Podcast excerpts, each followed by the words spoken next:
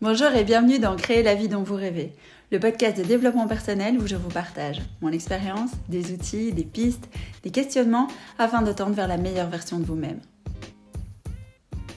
Je suis Yanni Drico, créatrice de ce podcast en diffusion deux lundis par mois. Si vous désirez plus de confiance, plus de conscience, plus de sérénité, vous êtes au bon endroit.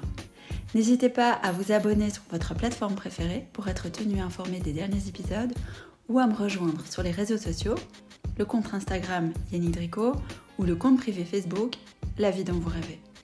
Sans plus attendre, si vous êtes prêts, attachez votre ceinture, c'est parti pour l'épisode du jour.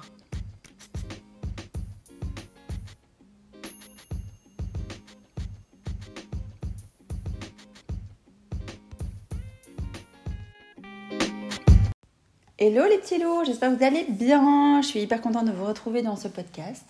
Euh, ça fait très très très longtemps que je suis pas venue euh, vous poster quelque chose.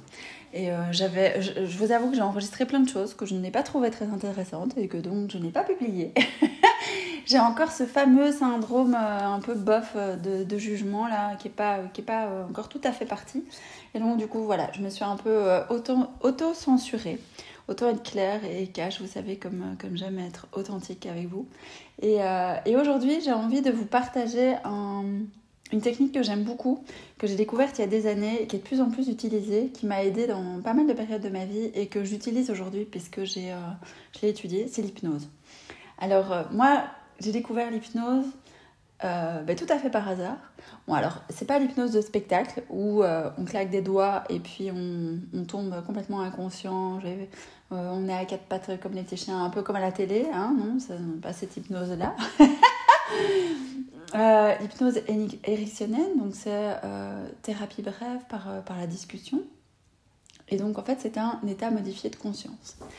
Et on vient vraiment, donc le thérapeute va venir avec euh, des discours, des mots toujours bienveillants, etc., va, euh, va nous amener dans cet état de euh, modifier de conscience, un peu comme quand on est dans une méditation vraiment très très profonde. On est un peu dans un, une espèce de semi-sommeil, mais on est totalement conscient et on entend vraiment tout ce qui se passe et on retient tout ce qui se passe parce que ça, c'est aussi souvent quelque chose qui fait peur aux gens. Euh, ils disent oui, mais non, mais moi j'ai pas envie de perdre le contrôle, j'ai pas envie de ne pas m'en souvenir. Ils ont toujours un peu peur de ce qui pourrait leur arriver et je peux tout à fait concevoir. Et, euh, et du coup, c'est ce qui m'est arrivé quand j'ai euh, quand j'ai décidé de, de, me faire suivre en hypnose. J'avais une phobie de l'avion et donc j'avais essayé plein de choses et je me suis dit bah tiens pourquoi pas essayer l'hypnose. Je faisais déjà du yoga et la méditation et j'ai trouvé quelqu'un qui, faisait ça. Et j'ai été à ma première séance en étant complètement paniquée de me dire Ok, est-ce que je vais me souvenir?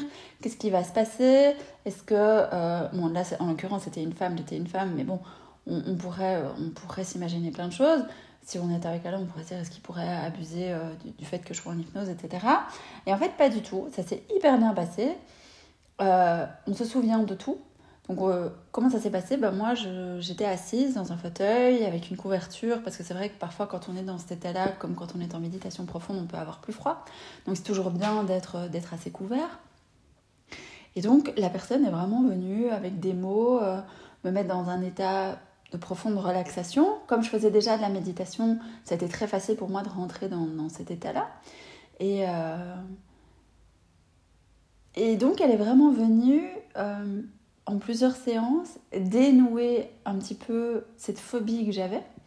Et euh, je pense qu'en 5 cinq, séances, j'ai plus eu peur de l'avion et j'ai pu reprendre l'avion normalement. Parce que moi, le voyage, c'est ma passion. J'ai étudié le tourisme quand j'étais jeune. J'adore voyager et apprendre de nouvelles choses dans divers pays. Et, euh, et, du coup, ne pas pouvoir prendre l'avion, c'était vraiment impensable pour moi. Et chaque fois que je prenais l'avion, c'était une torture.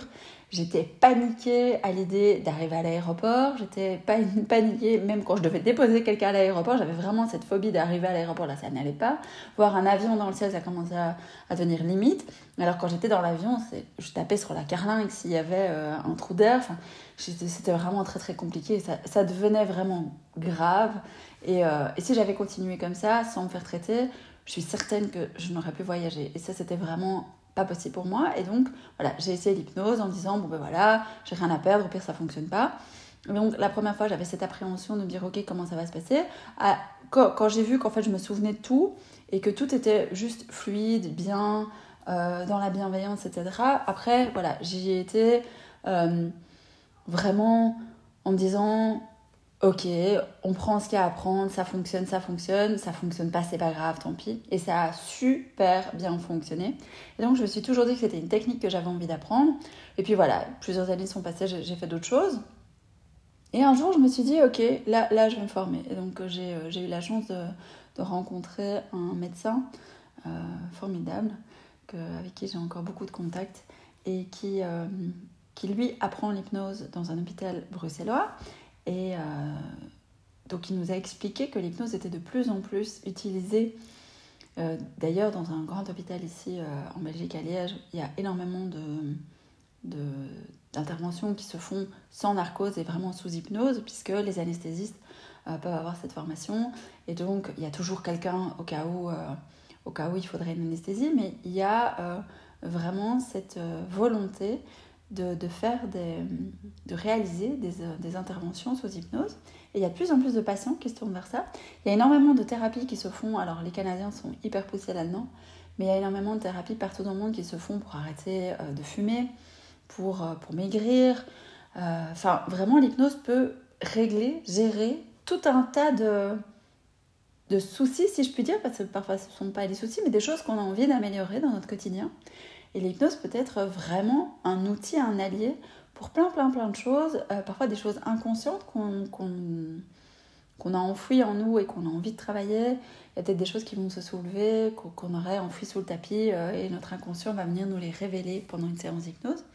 Et donc moi j'ai étudié l'hypnose et j'adore cet outil, je le mets vraiment en place dans plein de moments de mon, quotidien. Mes enfants, euh, mon petit garçon qui va avoir 9 ans, avait peur de quelque chose la dernière fois. Il m'a dit Maman, s'il te plaît, est-ce que tu peux me faire de l'hypnose euh, pour, euh, pour m'aider à, à, gérer ce, ce, problème?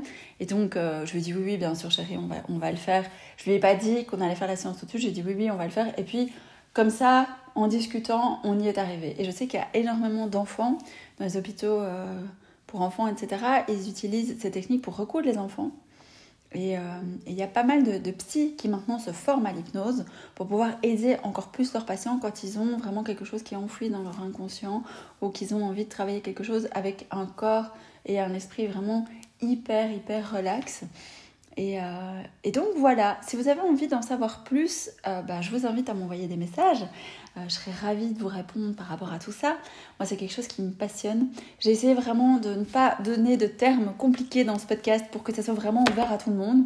Donc si il y a des personnes de votre entourage qui, qui désirent en savoir plus sur l'hypnose, n'hésitez pas à leur partager ce podcast puisque vous le savez, c'est grâce à vous que ce podcast peut vivre. Euh, et donc, euh, je, je, serais ravie de répondre à toutes vos questions sur l'hypnose. Si vous avez envie de travailler avec moi euh, sur un objectif et que vous avez envie qu'on teste l'hypnose, je vous en prie, contactez-moi également. Je vous remettrai toutes les coordonnées sur le podcast et vous pouvez toujours me contacter via mon site internet www.yannickdrico.com. Je vous souhaite une très très belle journée. Prenez soin de vous. Je vous dis à tout bientôt.